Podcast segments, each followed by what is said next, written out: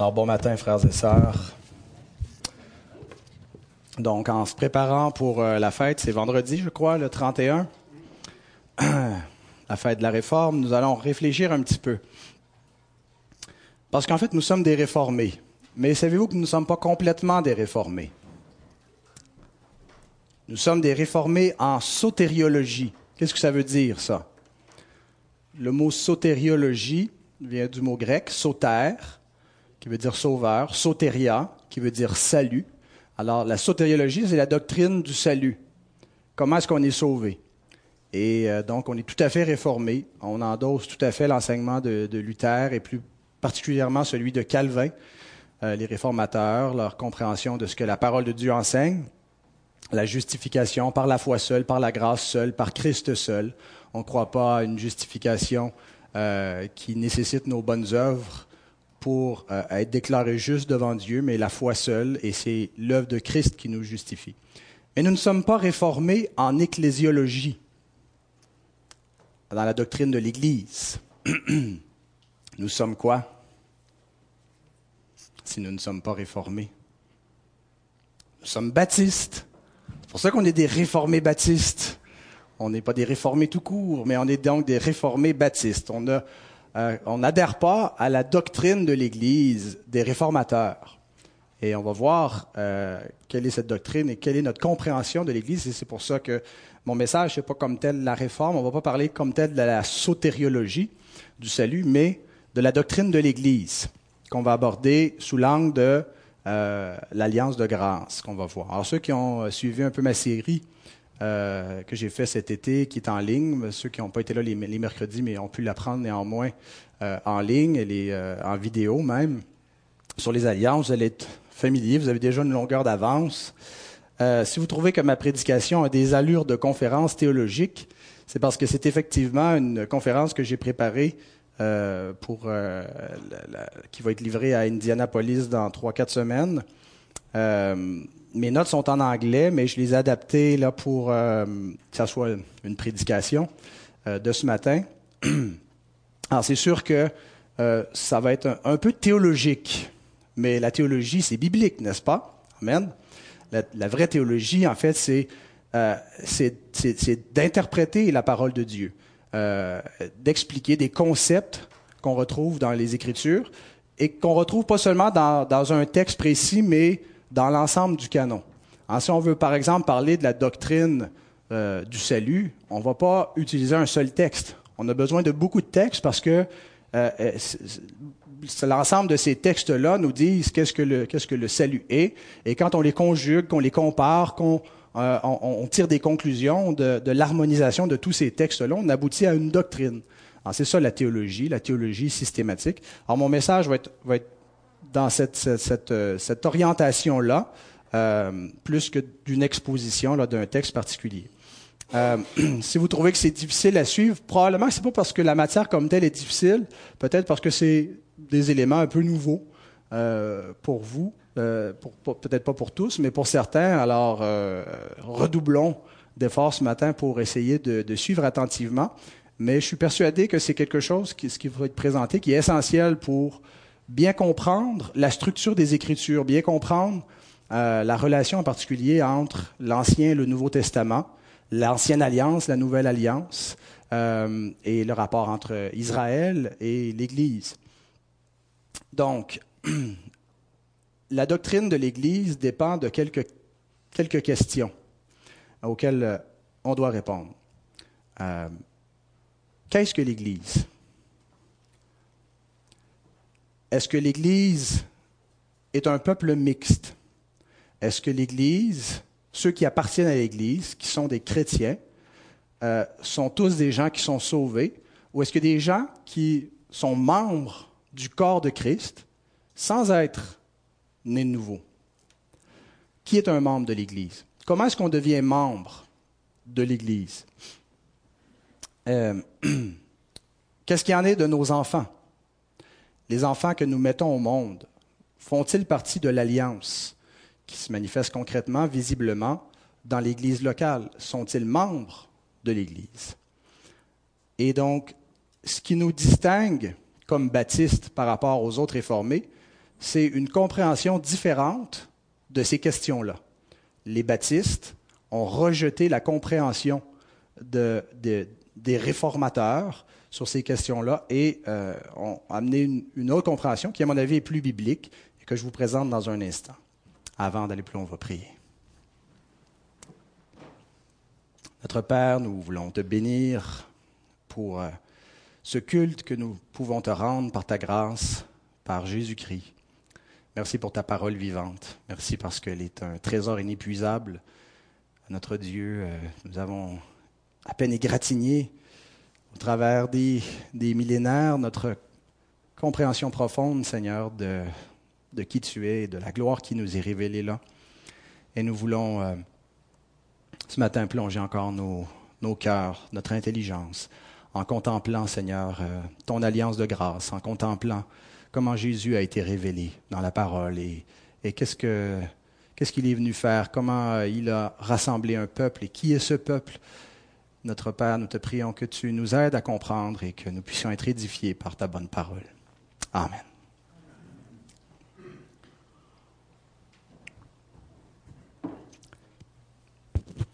Je dois tousser. Est-ce qu'on peut me mettre sur mute?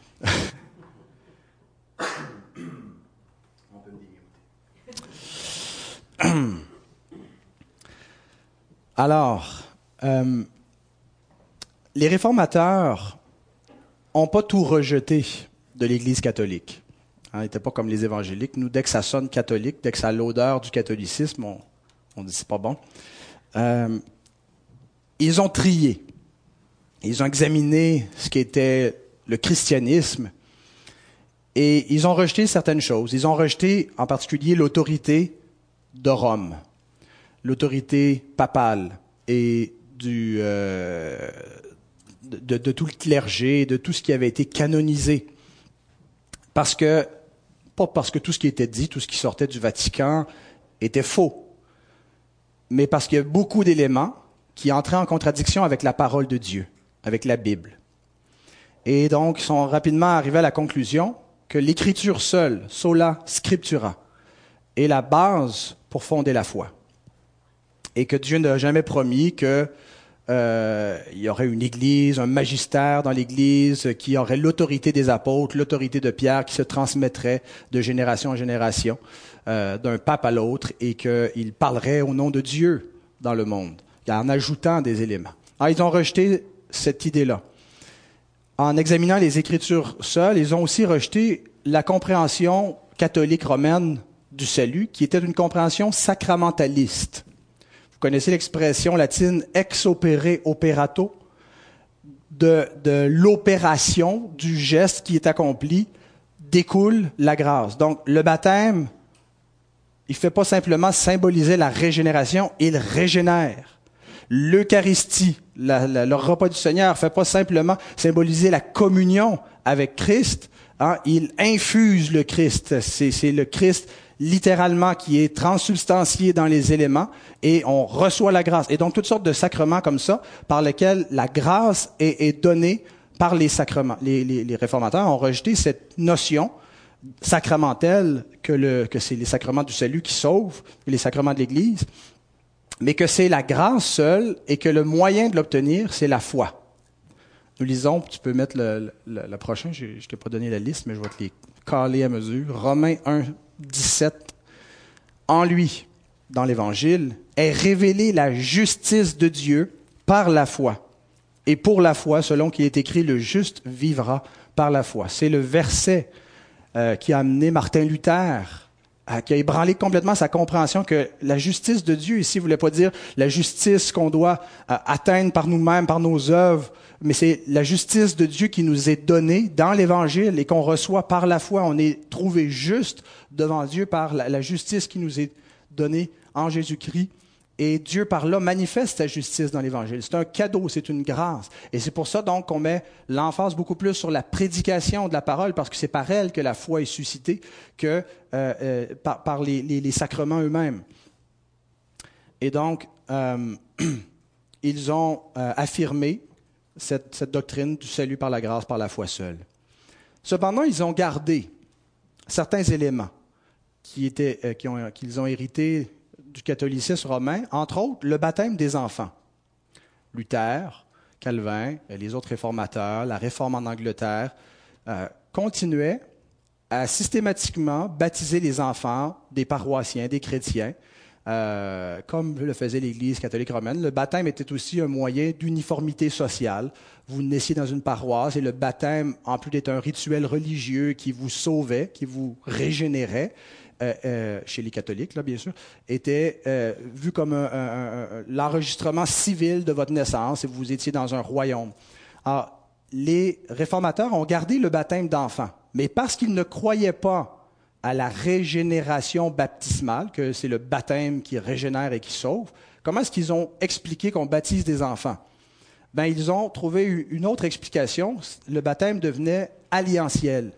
C'était l'entrée dans l'alliance pour les enfants. On va y revenir bientôt. ils ont conservé aussi un autre élément hérité de l'Église catholique, c'est que l'Église universelle n'est pas uniquement quelque chose d'invisible, mais elle est une institution visible. Ils ont réduit la structure de cette institution-là au lieu d'être la grande structure qui englobait tout le christianisme et qui avait pour tête Rome. Ils ont euh, réduit euh, la structure de l'Église dans des euh, institutions nationales.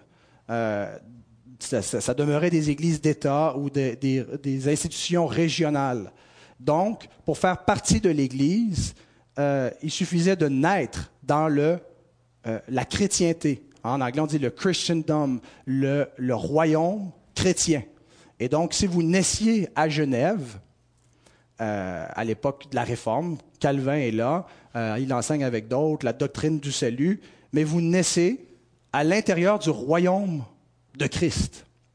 Et euh, tous ceux donc qui sont genevois, qui sont baptisés, ils ont été baptisés comme enfants, et qui professent la foi, qui ne rejettent pas ouvertement. Si quelqu'un rejette le Christ, il n'est plus considéré de son royaume mais si vous professez simplement la foi, que vous avez reçu le baptême et que vous êtes en, bonne et due forme avec l'institution visible de l'Église qui euh, s'étend sur tout le monde, sur toute la paroisse, bien vous êtes un chrétien.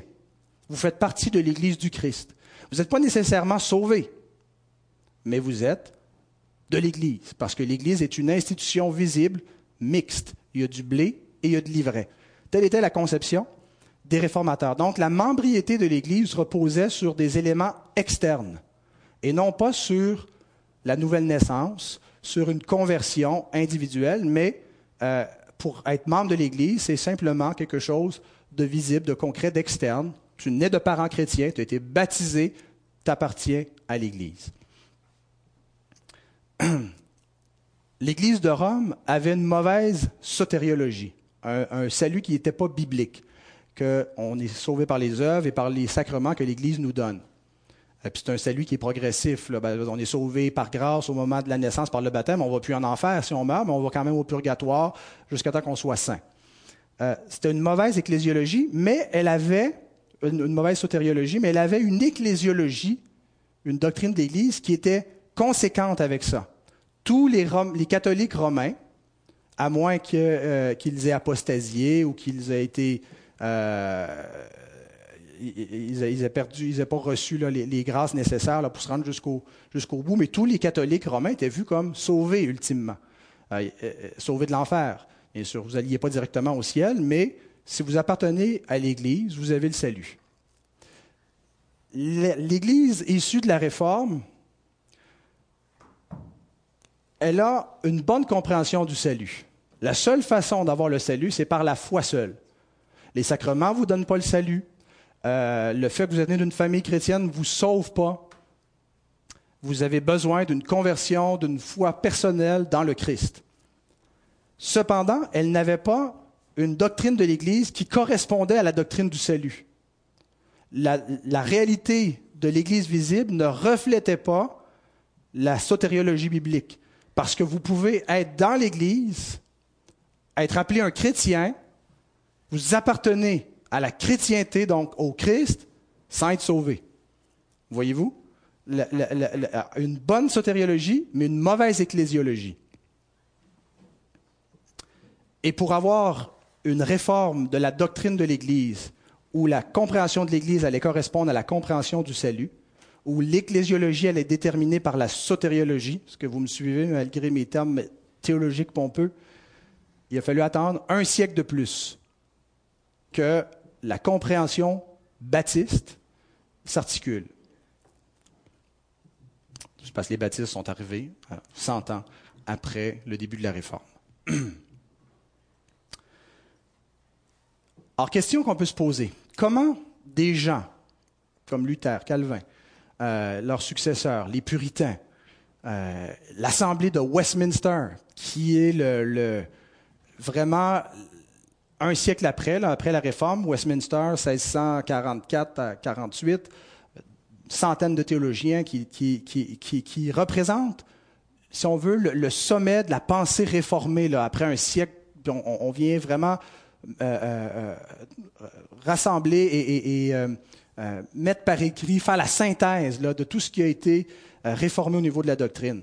Comment est-ce que des hommes, donc, qui croyaient qu'à l'écriture seule, qu'on ne peut pas justifier notre doctrine de l'Église sur la tradition, qu'on doit avoir une base biblique pour croire ce qu'on croit, et qui croyaient à une doctrine du salut aussi juste, le salut par la grâce seule, par la foi seule, comment est-ce qu'ils ont pu justifier leur compréhension de l'Église?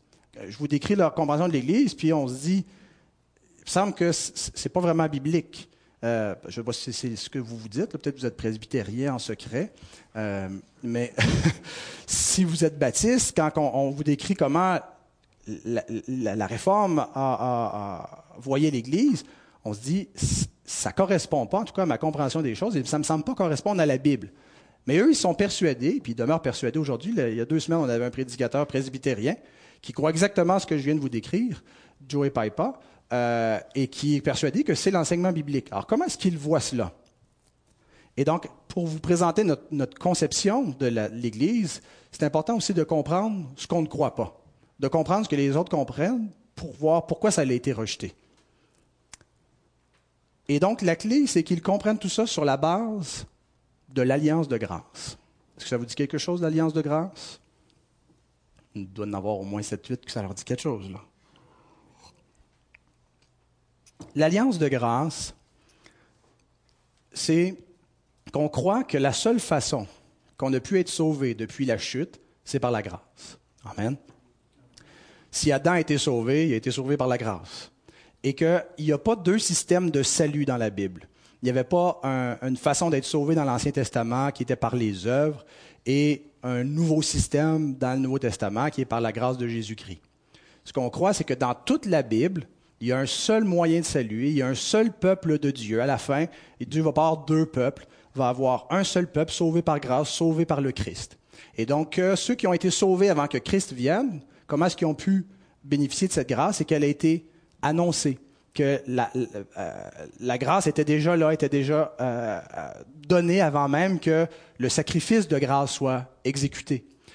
et donc, toute cette, cette, cette révélation-là, euh, de, la grâce et des, gens qui ont pu être sauvés dans les deux testaments. Les réformés appellent ça l'alliance de grâce.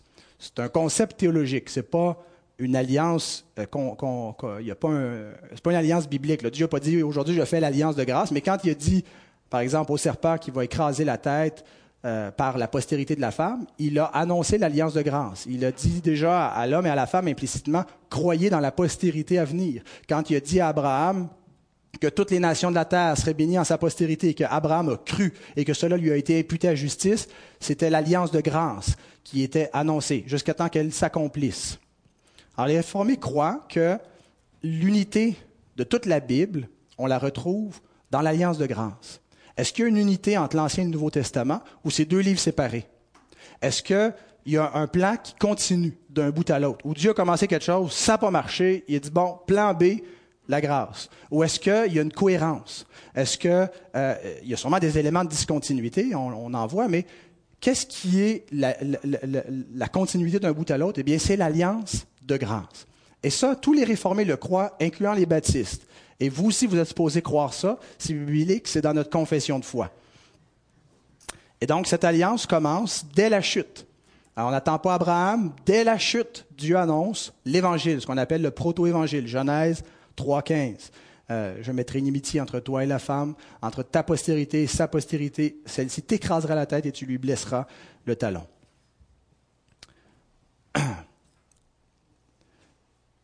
Voici comment les réformateurs, pédobaptistes, quand je dis ce mot-là, c'est donc ceux qui baptisent les enfants, euh, qui, adhèrent à la compréhension que je vous ai décrite en commençant, la façon qu'ils voient l'alliance de grâce dans la Bible.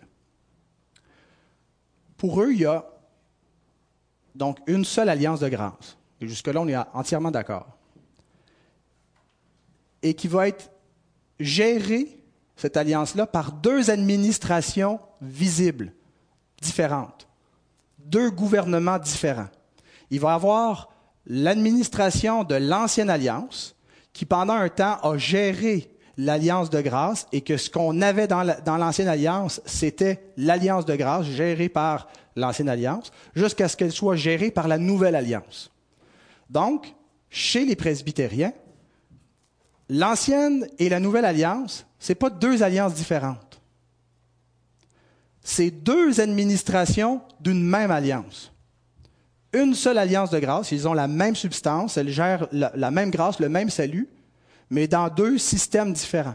Donc la seule différence qu'il y a entre l'ancienne et la nouvelle alliance, c'est des éléments externes. C'est au niveau de la façon qu'elles gèrent, mais ce qu'elles ont à offrir, la substance de chacune de ces alliances est la même. So far, so good? Est-ce que vous êtes encore avec moi? Parce que je, relisais mes notes, je me disais. Mais euh, je dis, vais faire attention, je vais aller lentement, je vais m'assurer que tout le monde me suit. Et vous n'avez pas besoin de me dire tous en même temps à la fin. C'était pas une prédication, c'était un enseignement que tu nous as fait ce matin, mais c'était correct. Merci. C'est effectivement un enseignement.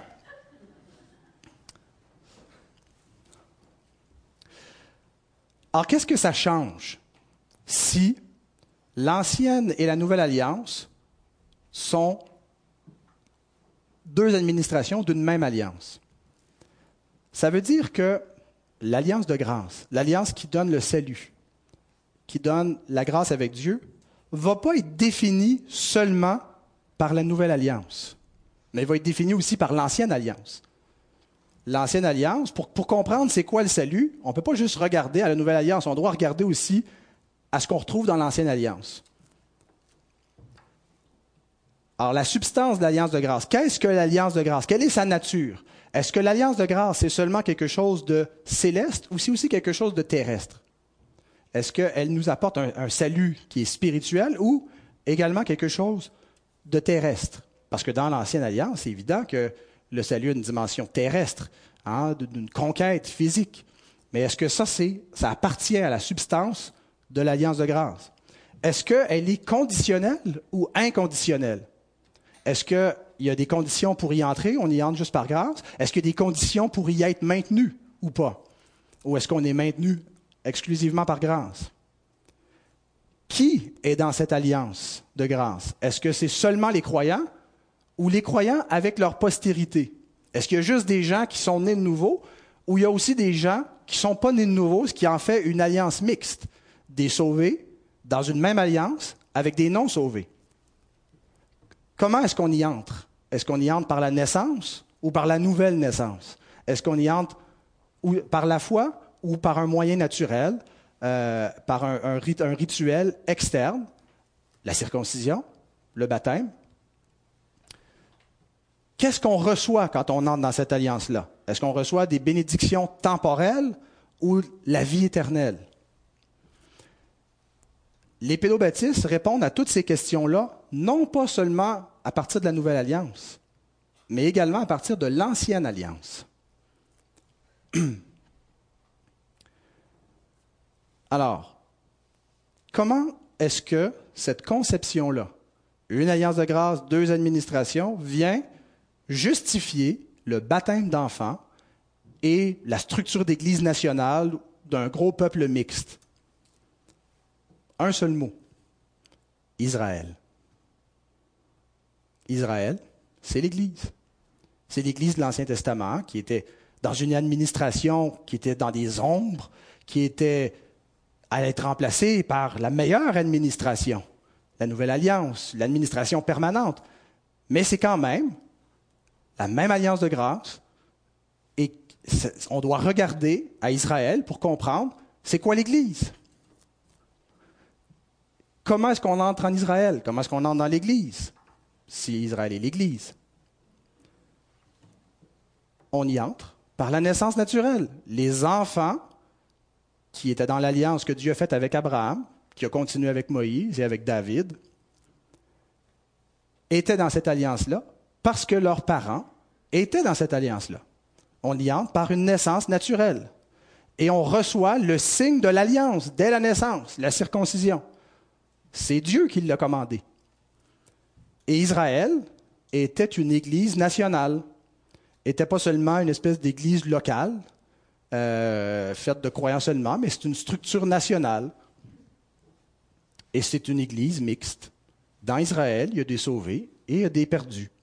Il y a des gens qui ont la vie éternelle, il y a des gens qui n'ont pas la vie éternelle. Mais c'est ça, le peuple de Dieu, c'est un peuple mixte. Et vous savez quoi? Ils ont absolument raison. C'est exactement ce qu'est Israël. Israël est un peuple mixte dans lequel il y a des sauvés, il y a des perdus, dans lequel on entre dès la naissance et on reçoit le signe de l'alliance à la naissance qui est la circoncision. Mais je pense qu'ils ont tort d'appliquer ce modèle à l'Église. Nous lisons dans Genèse 17, 5 à 13, mais on va lire euh, juste versets 7 et verset 10. Dieu dit, j'établirai mon alliance entre moi et toi, entre tes descendants après toi, selon leur génération. Ce sera une alliance perpétuelle en vertu de laquelle je serai ton Dieu et celui de ta postérité. C'est ici mon alliance que vous garderez entre moi et vous et ta postérité après toi. Tout mâle parmi vous sera circoncis. Alors nous voyons que cette alliance inclut la postérité physique d'Abraham. Et donc les presbytériens croient que ce principe, ce transfert, qu'il nous révèle la nature de l'alliance de grâce, et c'est valide aussi dans la nouvelle alliance.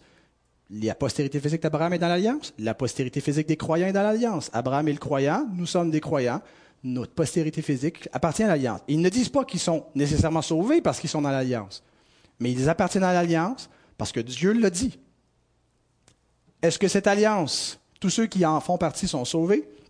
Nous lisons dans Romains 9, versets 4 à 8.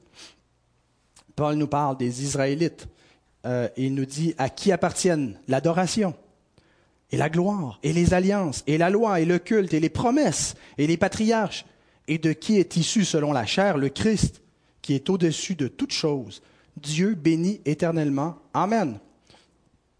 Donc, c'est pas petit, là. Hein? les promesses de la grâce, le Christ a été placé là, leur a été promis, annoncé. Mais là, regardez ce qu'il ajoute. Ce n'est point à dire que la parole de Dieu soit restée sans effet, car tous ceux qui descendent d'Israël ne sont pas Israël. Et pour être la postérité d'Abraham, ils ne sont pas tous ses enfants. Mais il est dit, en Isaac sera nommé pour toi une postérité. C'est-à-dire que ce ne sont pas les enfants de la chair qui sont enfants de Dieu, mais que ce sont les enfants de la promesse qui sont regardés comme la postérité. Paul nous dit, Israël est un peuple mixte. Tous ceux qui descendent d'Abraham ne sont pas nécessairement sauvés, mais ils appartiennent quand même à l'Israël national. Ils appartiennent au peuple de Dieu de l'ancienne alliance, à qui appartiennent quoi? Les alliances, les promesses, le Christ. Et c'est manifestement un peuple mixte. Alors, les presbytériens nous regardent et disent C'est quoi votre problème, vous les baptistes, de vouloir faire une église pure, alors que l'église, elle est mixte De vouloir avoir une église juste de sauver, alors que la Bible nous dit que tous ceux qui descendent d'Abraham, qui sont Israël, ne sont pas Israël. Que c'est ceux qui croient, donc il y a ceux qui sont sauvés en Israël, puis il y a ceux qui sont perdus et que c'est la nature même de l'Église, puisque l'Église est définie par l'alliance de grâce, qui est définie par les deux administrations. Alors tout ce qui a été dit jusqu'à présent pour justifier que les enfants en font partie et que c'est un peuple mixte repose sur l'ancienne alliance et sur une juste compréhension de, la nature de l'ancienne alliance. Alors la question n'est pas est-ce que il y avait des enfants dans l'Ancienne Alliance? Absolument. On entre dans l'Ancienne Alliance par la naissance, quand on est un descendant physique d'Abraham. Est-ce que l'Ancienne Alliance était un peuple mixte? Est-ce qu'il y avait des sauvés des perdus, des, des Israëls selon la chair et des Israëls selon l'esprit? Absolument. La question est, est-ce que l'Ancienne Alliance était l'Alliance de grâce? Est-ce que l'Ancienne Alliance administrait l'Alliance de la grâce? Et la réponse est non, si on est baptiste, si on adhère à la deuxième confession de foi de Londres. Mais si on adhère à la Westminster, la réponse est oui. L'Ancienne Alliance administre l'Alliance de grâce. Dernière question avant de passer à la compréhension baptiste. Comment se fait-il qu'on peut être dans l'Alliance de grâce sans avoir la grâce? Qu'est-ce qu'on reçoit dans l'Alliance de grâce? Comment est-ce que quelqu'un peut être dans l'Alliance de grâce, mais qui n'a même pas ce, ce, dont il est question? Il n'y a pas la grâce. Comment est-ce qu'il peut y avoir des gens qui sont dans l'alliance de grâce et qui ne sont pas régénérés? L'alliance de grâce devrait offrir la grâce. Alors, comment est-ce que les pédobaptistes expliquent ça? Comment est-ce que quelqu'un peut être dans l'alliance de grâce puis pas avoir la vie éternelle? Ils font une distinction. Pour eux, l'alliance de grâce est une alliance à deux niveaux. Ils distinguent entre la substance, la grâce, et l'administration, la patente qui gère la grâce. Et donc, les deux niveaux de l'alliance de grâce, il y a un élément interne et externe. Il y a une Église invisible dans laquelle tout le monde est sauvé, mais il y a l'Église visible, qui est la structure visible qui gère par les ordonnances, les sacrements, le baptême, qui administre la grâce. Et donc, dans cette structure visible, il y a deux niveaux. Il y en a qui sont juste dans l'élément externe et qui sont jamais dans la substance interne.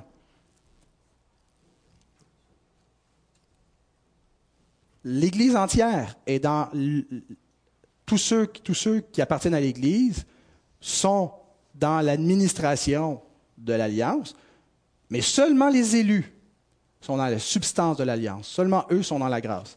Donc, c'est une Église à deux niveaux. C'est une Église où tout le monde n'est pas sauvé. Et ça, c'est par nature. Pour eux, c'est la nature même de l'Église du Christ, l'Église visible.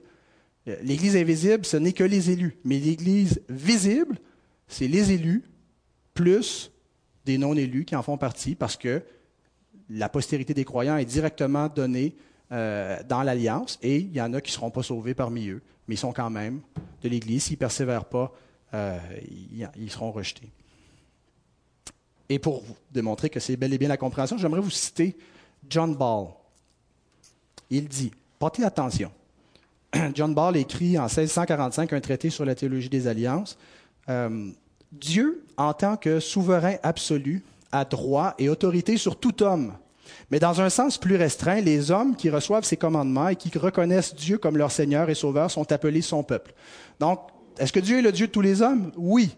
Mais Dieu est euh, son peuple, c'est ceux qui ont reçu son alliance, finalement. C'est ce qu'il dit. Maintenant, parmi ces hommes, on distingue deux groupes.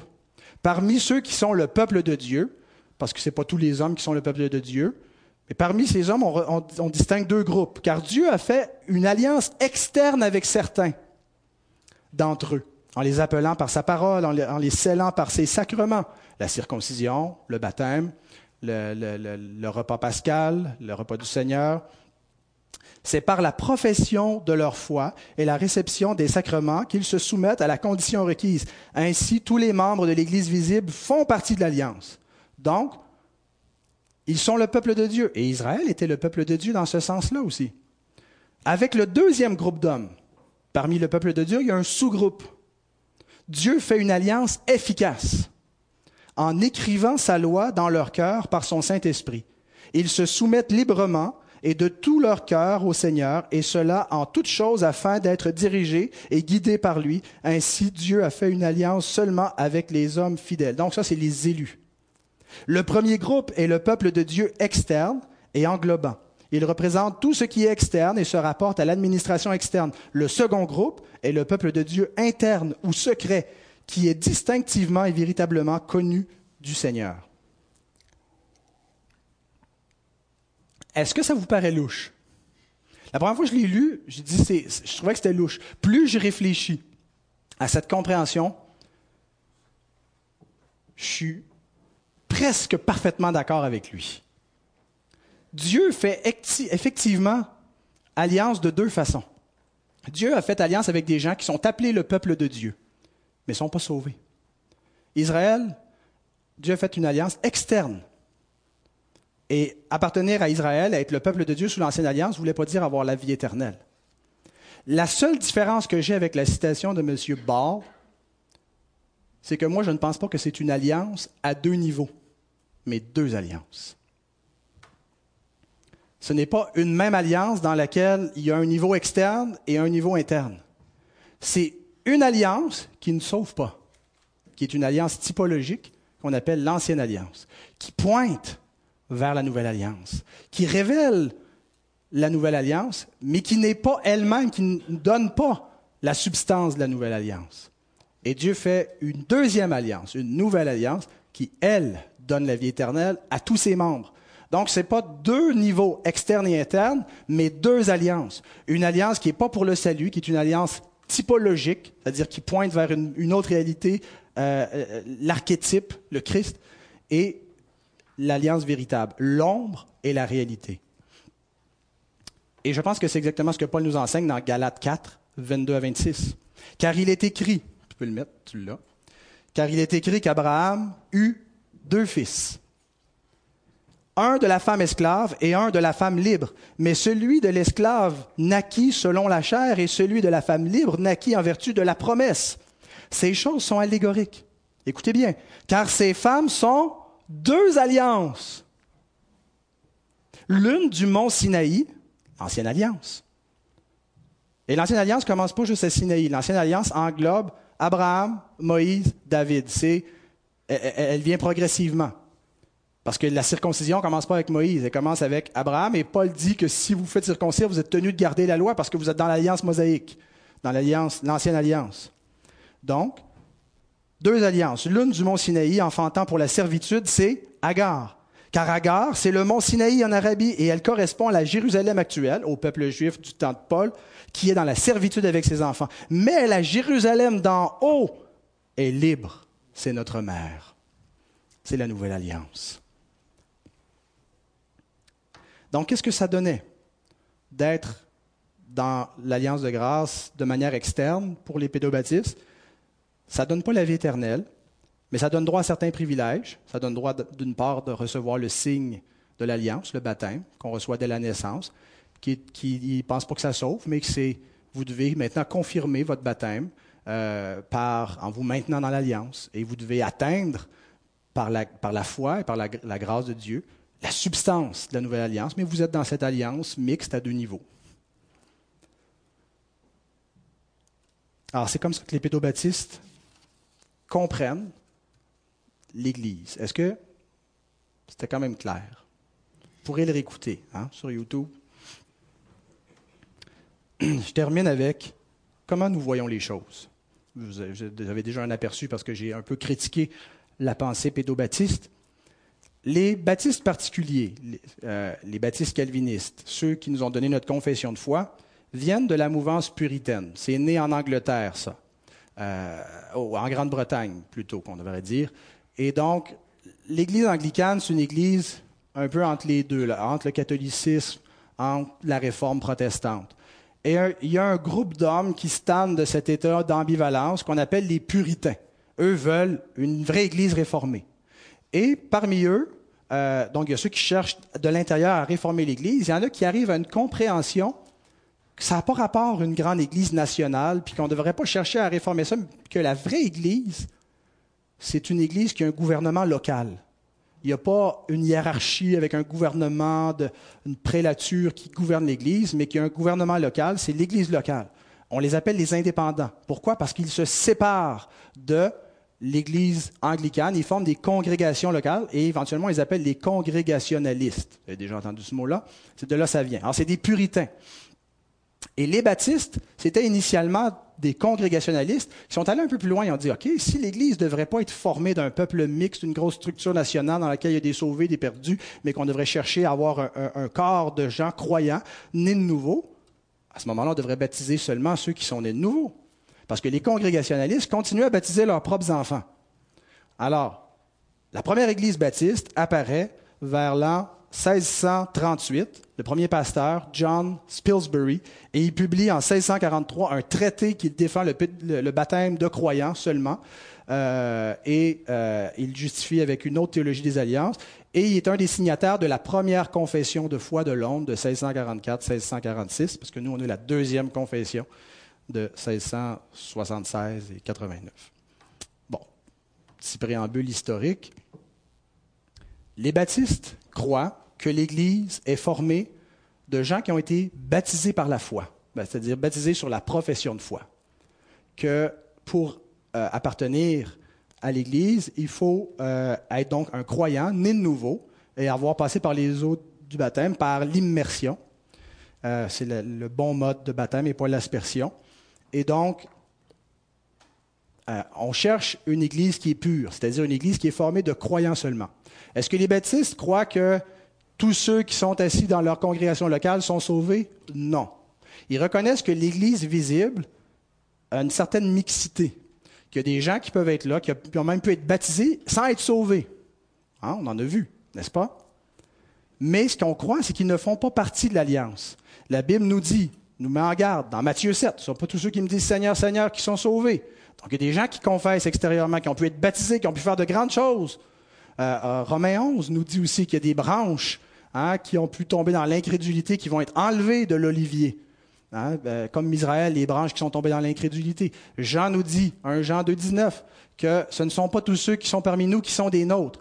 Alors, ceux qui sont là, qui, sont de l'ivraie, si vous voulez, qui ne sont pas nés de nouveau, sont pas là parce qu'ils appartiennent à la nature de l'Église. La nature de l'Église, même si l'Église visible est mixte, c'est par erreur. C'est parce qu'il y a des gens qui confessent faussement la foi, mais l'Église visible devrait tendre vers une Église faite de croyants seulement et de pas systématiquement inclure des gens qui ne sont pas croyants, qui ont été inclus dès la naissance, puis que, euh, parce que ce n'est pas la nature de l'Église, d'être mixte. C'est pour ça que les baptistes ont arrêté de baptiser leurs enfants. On dit on va les baptiser quand ils seront des croyants. On va les élever dans la foi. On ne dit pas que nos enfants sont des païens.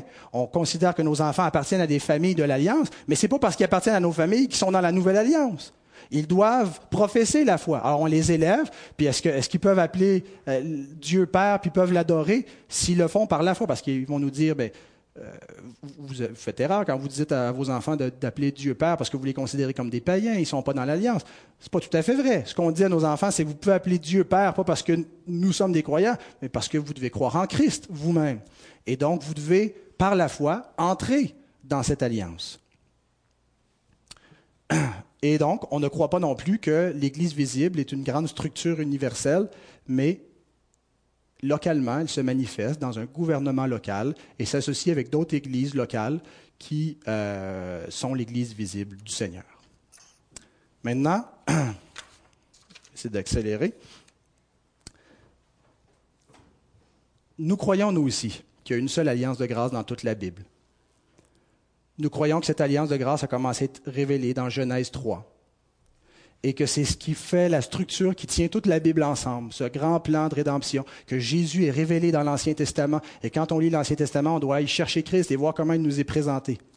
Cependant, ce que les baptistes ont rejeté, c'est cette notion que l'alliance de grâce a deux administrations, que l'ancienne alliance administrait l'alliance de grâce, puis la nouvelle alliance administre l'alliance de grâce. C'est ce qui a été rejeté. À la place de ça, on croit que l'alliance de grâce, dans l'Ancien Testament, n'était pas encore une alliance. Elle était seulement une promesse. Elle était seulement révélée. Et qu'on ne peut pas prendre l'administration de l'Ancien Testament et dire, regardez ça, ça gérait l'alliance de grâce.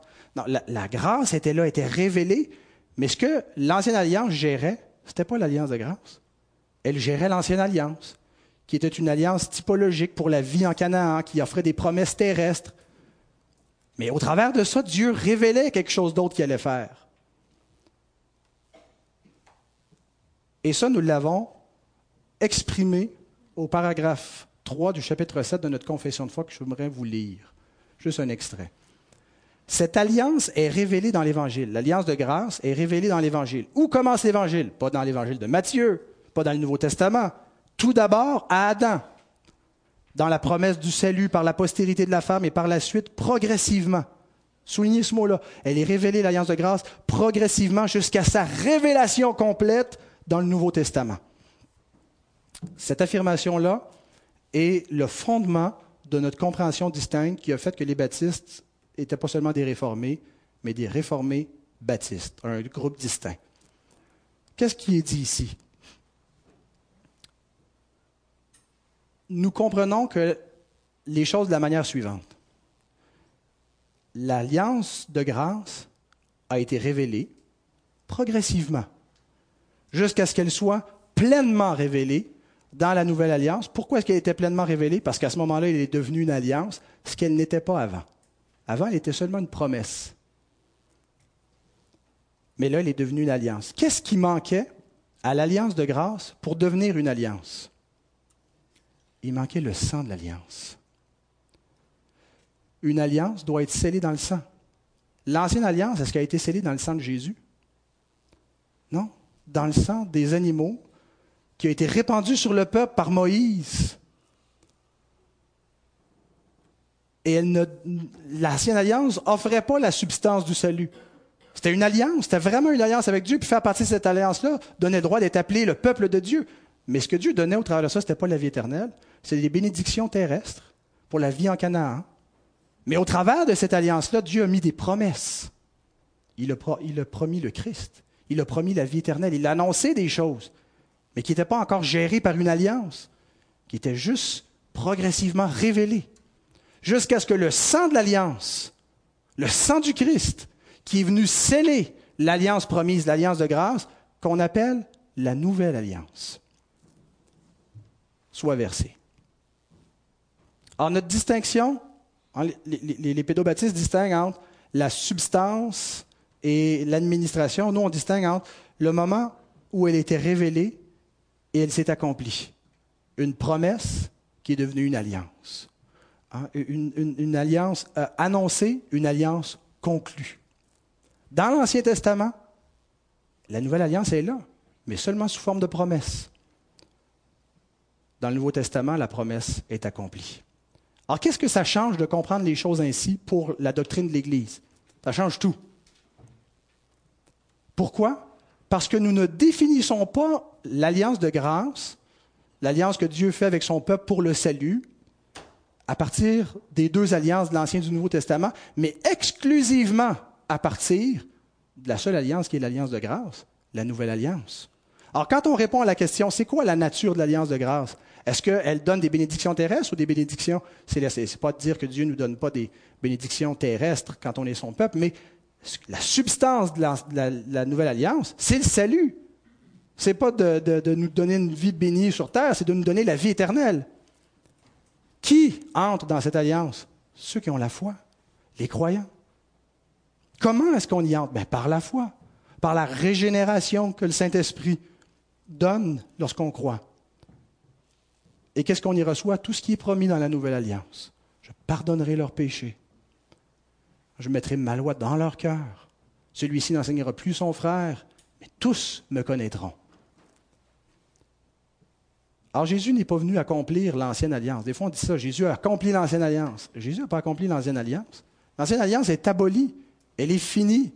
Il a accompli la typologie de l'ancienne alliance, la loi éternelle qui devait être accomplie, que l'ancienne alliance euh, rappelait et vers laquelle elle pointait. Mais Jésus a accompli la nouvelle alliance. L'ancienne alliance n'allait pas nous donner la vie éternelle, ça servait à rien qu'il l'accomplisse pour nous, qu'est-ce qu'on aurait eu la vie en Canaan. Non, Jésus est venu accomplir la nouvelle alliance, qui, elle, donnait des promesses meilleures. Et ça, c'est quelque chose que les presbytériens divergent avec nous. Ils disent que quand Jérémie nous annonce, Jérémie 31, que Dieu va faire une nouvelle alliance, ils disent pas vraiment une nouvelle alliance, c'est un renouvellement de la même alliance. C'est ce que veut dire le mot nouveau dans nouvelle alliance. relisons Jérémie 31 et 31 à 32 pour le fun. Voici les jours viennent, dit l'Éternel, où je ferai avec la maison d'Israël et la maison de Juda une alliance nouvelle. Un renouvellement de l'alliance? La même alliance? Qu'est-ce qu'il ajoute? Non comme l'alliance que je traitais avec leur père ah, c'est pas la même alliance. Le jour où je les saisis par la main pour les faire sortir du pays d'Égypte, alliance qu'ils ont violée, quoique je fusse leur maître dit l'Éternel. Ce n'est pas la même alliance. C'est une alliance complètement autre. Elle, elle vient de où, cette alliance-là? Dieu a fait des promesses avant la fondation du monde, ce qu'on appelle l'alliance éternelle de rédemption. Quand Jésus dit, je suis venu ici pour accomplir la mission que mon Père me donnait, venait d'où cette mission? Avant la fondation du monde, il y a eu une alliance entre les deux. Et c'est cette alliance-là que Jésus vient accomplir. Et c'était de prendre sur lui la malédiction de la première alliance en Adam, l'alliance des œuvres, d'accomplir la parfaite justice de la loi par une obéissance parfaite, de subir en son corps la condamnation pour tous les membres de la nouvelle alliance. Jésus a accompli une nouvelle alliance pour nous. Et par cette alliance-là, il nous donne toutes les bénédictions qui sont promises ici. Il les donne à Jésus. Et parce que nous sommes co-héritiers, parce que nous sommes en Christ, parce qu'il est notre représentant fédéral, la tête de l'alliance, parce qu'il l'a fait pour nous, nous recevons ce que Christ a reçu. Donc, l'ancienne et la nouvelle alliance ne différaient pas seulement du point de vue externe au niveau de l'administration, mais diffèrent dans leur substance au niveau interne.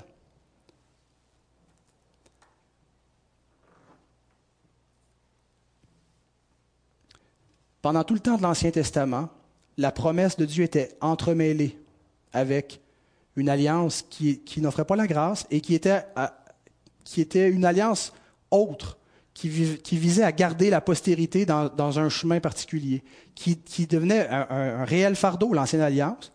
Euh, elle ne promettait pas la vie éternelle aux gens, mais elle était une espèce de, de joug sur le peuple pour garder le peuple dans le droit sentier, pour ramener la postérité promise, pour qu'il délivre le peuple et donne la vie éternelle. Et donc, tout ce temps-là, l'alliance de grâce, elle est mélangée par ses promesses à une alliance qui lui est étrangère, jusqu'au jour où le Fils de Dieu, la, postérité promise, arrive. Et lorsqu'il a accompli la nouvelle alliance, savez-vous qu'est-ce qui s'est passé avec l'ancienne? Elle est devenue désuète. Elle a disparu. Et c'est pour ça qu'on n'a pas besoin de devenir juif, qu'on n'a pas besoin d'appartenir à l'ancienne alliance pour obtenir la grâce de la nouvelle alliance, parce que Dieu ne la destinait pas de toute façon seulement à Israël, bien que c'était le message qui était destiné premièrement aux Juifs. Pourquoi? Parce que c'est eux qui l'attendaient. C'était pour ça qu'ils ont été mis sous le joug, dans l'attente que tout ça arrive. John Spilsbury, le premier pasteur, la première église réformée baptiste, écrit dans son traité de 1643. Encore une fois, il est appelé une promesse et non pas une alliance. Tu peux le mettre, il est dit là. Et nous savons qu'une promesse n'est pas une alliance il y a une grande différence entre une promesse et une alliance. Maintenant, nous ne sommes plus dans une promesse. La nouvelle alliance est accomplie. La promesse est accomplie. La promesse de Genèse 3.15, la promesse faite à Abraham, tous les, types de l'Ancien Testament qui pointaient vers cela, les prophéties directes, explicites, sont accomplies dans le Christ. La nouvelle alliance nous donne quoi? Le plein salut pour tous les membres. Jérémie 31, tu peux passer à la suivante, 33, 34 la suite du texte de tantôt. Mais voici l'alliance que je ferai avec la maison d'Israël après ces jours-là, dit l'Éternel. Je mettrai ma loi au-dedans d'eux, je l'écrirai dans leur cœur et je serai leur Dieu ils seront mon peuple. Celui-ci n'enseignera plus son prochain et celui-là son frère en disant, connaissez l'Éternel, car tous me connaîtront, depuis le plus petit jusqu'au plus grand, dit l'Éternel, car je pardonnerai leur iniquité et je ne me souviendrai plus de leurs péchés. C'est ce qui est donné à tous les membres de la nouvelle alliance. Il n'y a pas deux niveaux dans cette alliance-là nous devons définir l'Église par sa constitution. C'est quoi la constitution de l'Église? C'est la nouvelle alliance. Alors c'est pour ça que nous croyons dans des églises de croyants et que nous baptisons des croyants. S'il y a des gens qui s'introduisent par une fausse profession de foi dans l'Église visible, c'est possible, il y a une certaine mixité qui est là, mais ils n'appartiennent pas à l'Alliance. Ils ne sont pas des nôtres, nous dit l'apôtre Jean. La nouvelle alliance n'a pas été faite avec la postérité d'Abraham, avec les enfants d'Abraham. Il y a une différence. La postérité, c'est les descendants physiques. Les enfants, c'est les descendants spirituels, les croyants. Galates 3, 29, nous sommes les enfants d'Abraham. Elle est scellée dans le sang de Christ. Elle est efficace avant, avant, avant d'être fondée. Dernière citation biblique, je vous le promets, Hébreu 9, 15. Et c'est pour cela qu'il est le médiateur d'une nouvelle alliance, afin que la mort étant intervenue pour le rachat des transgressions commises sous la première alliance, ceux qui ont été appelés reçoivent l'héritage éternel qui leur a été promis. Dieu a commencé à appeler des gens avant que la nouvelle alliance soit établie. C'est ce que le texte nous dit. Il a commencé à appeler Abraham, puis il a sauvé des gens, même avant Abraham. Par quoi il les a sauvés? Par la nouvelle alliance qui était annoncée, mais maintenant qui a été conclue. Alors voilà ce qui fait que nous sommes des réformés, mais des réformés baptistes. Et euh, voilà, on va s'arrêter ici. Que le Seigneur nous donne de bien comprendre ces choses, les méditer, euh, et de comprendre euh, l'impact que ça doit avoir sur notre, notre lecture des choses, sur notre compréhension de l'Église, combien elle est précieuse d'appartenir au peuple d'alliance, qu'on doit chercher à la garder pure, et, et, de voir la gloire qui est révélée là et la, la bénédiction d'appartenir au peuple de la Nouvelle Alliance, à l'Église. Que le Seigneur bénisse sa bonne parole. Amen.